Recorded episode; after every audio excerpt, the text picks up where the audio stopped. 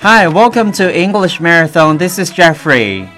Hello，大家好，欢迎收听英文口语马拉松，我是 DJ 叶童桥。Today's day twenty one，今天是第二十一天，同样坚持每天为大家提供地道、简单、实用的英文口语。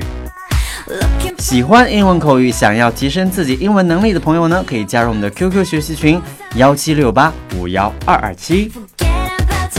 OK，今天要分享的内容呢，非常的有意思啊，是和吃有关。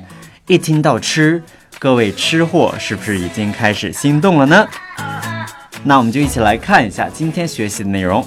Number one，leftover，leftover，L E F T O V E R，leftover。Number two，doggy bag，doggy bag，doggy，D O G G Y。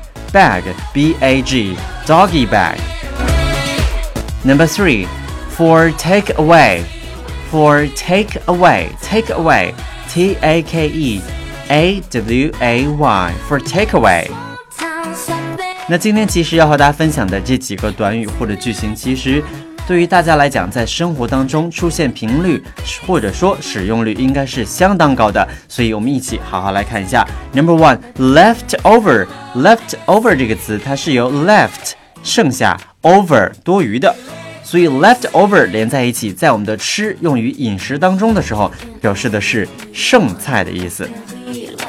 For example, I hate eating leftovers. 我讨厌吃剩菜。OK。So remember, leftover 表示剩菜。那现在呢，全国上下啊都在提倡大家不要浪费。那这时候呢，如果我们去餐馆吃饭有剩下的菜的时候，我们就会怎么样呢？哎，对了，要打包。但是打包在英文里边应该怎么说呢？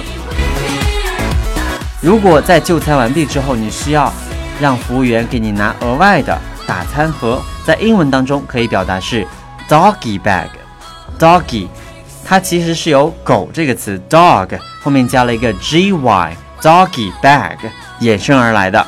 在很久以前，美国人总喜欢把自己吃不完剩下的餐厅所剩下的食物打包带回家给自己的狗狗吃，所以他们都会说 Can you give me a doggy bag？慢慢的引申下来 doggy bag。如今就变成了打包袋的意思，而不仅仅是拿回去喂狗的了。所以现在记住了，如果你需要打包袋的时候，就可以说，Can I have a doggy bag, please? Can I have a doggy bag, please? Number three, for take away. So what is a take away? Take away 这个短语本身字面就很好理解了，表示拿走、拿开的意思。所以一旦在餐厅里面提到 take away，其实就是我们说的。 带走，要把食物带走，而不是堂食，而不是在这儿吃，而是要带走。For example, may I have two blueberry ice creams for takeaway？我能要两个蓝莓的冰淇淋带走吗？Okay, let's review them. 我们再一起来复习一下。Number one, leftover 表示剩菜。Number two, doggy bag 打包袋。Number three, for takeaway 带走。 喜欢英文的同学可以加入我们的 QQ 英文学习群幺七六八五幺二二七。Okay, that's all for today. Thank you for listening. This is Jeffrey, and I will see you tomorrow. Bye bye.